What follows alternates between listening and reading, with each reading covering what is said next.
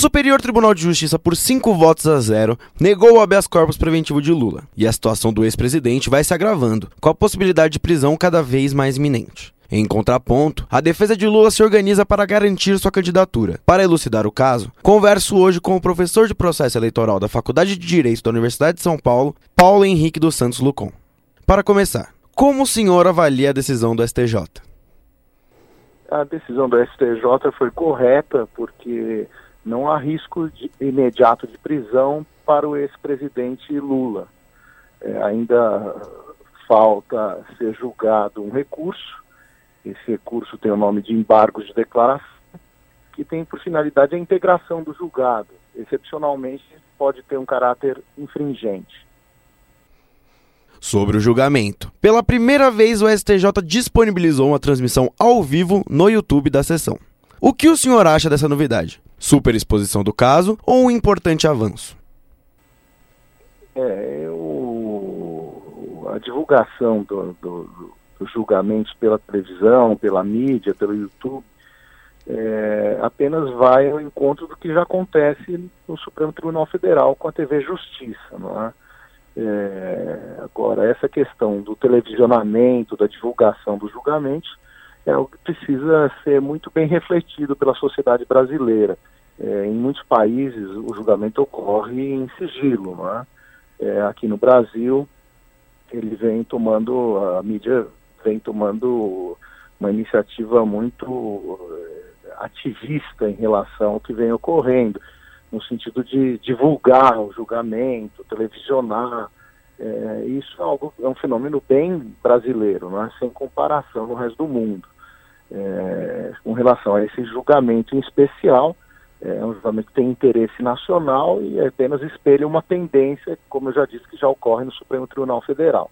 O que nós precisamos colocar em debate, numa discussão mais ampla, fazendo uma comparação jurídica com outros países, é verificar se realmente é, é salutar esse televisionamento e essa, é, digamos, não só uma exposição, superexposição do réu, como também uma exposição dos próprios julgadores. Em muitos países é, não, não, não, se sabe sequer das divergências que ocorreram durante o julgamento, simplesmente é, se proclama o resultado e, e, se fundamenta o resultado como se fosse uma, uma decisão unânime, sem se saber é, se houve ou não divergência, com julgamentos sucessivos sempre em sigilo. Né? Explica pra gente quais os principais passos do processo e quais recursos precisam ser ainda encerrados no Tribunal Regional Federal para que haja a possibilidade do habeas corpus.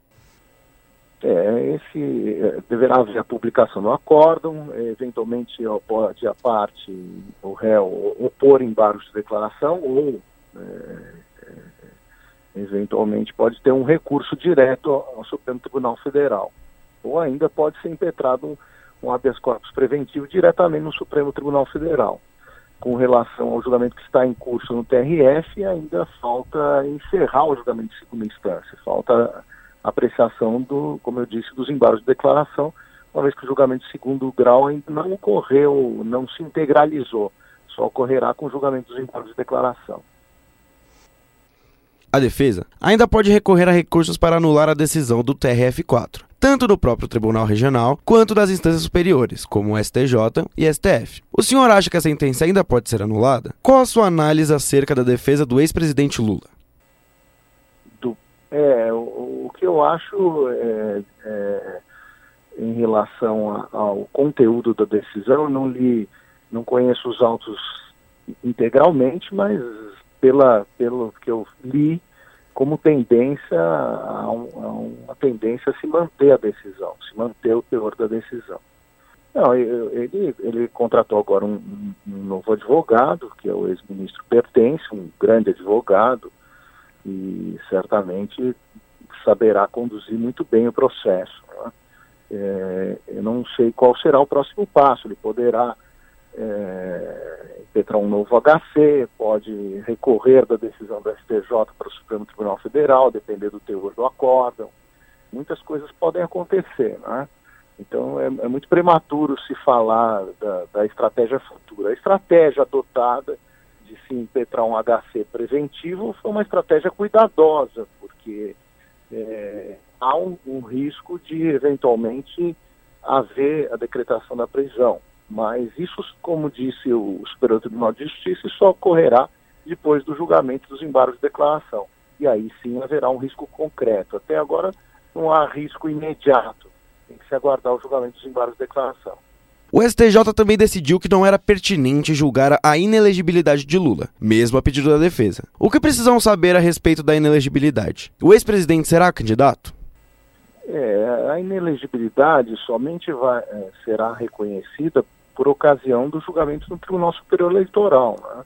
é, porque haverá o, o registro, né? o ex-presidente Lula, que já é um pré-candidato, provavelmente fará o registro, que é um automático, depois certamente serão apresentadas impugnação, é, impugnações ao registro, né? e essas impugnações deve, serão, deverão ser julgadas pelo Tribunal Superior Eleitoral que aí, em cima do, do da condenação de segundo grau, é, res, é, refletindo o posicionamento atual do, do, Supremo Tribunal Federal, provavelmente será de se reconhecer essa inelegibilidade. Né? O, que, o que já há, há, um debate, se vê nascer um debate, essa discussão em torno da, do efeito da condenação, né? Alguns dizem que haveria uma mudança do entendimento do Supremo Tribunal Federal para se agora pra, para que os efeitos é, eleitorais só ocorram com o julgamento do Superior Tribunal de Justiça. Mas por hora, é, de acordo com a orientação que vem sendo mencionada do Supremo Tribunal Federal, há é, essa ineligibilidade e a possibilidade de prisão, né? Com o julgamento de segundo grau. Lembrando que o próprio TSE, em alguns casos, em que pese ter havido a condenação em segundo grau, admitiu a candidatura e permitiu a disputa no pleito eleitoral. É preciso verificar caso a caso. Conversei hoje com o professor de processo eleitoral da Faculdade de Direito da Universidade de São Paulo, Paulo Henrique dos Santos Lucon, sobre o julgamento do habeas corpus de Lula e quais os próximos passos do processo. Vinícius Lucena, para a Rádio USP.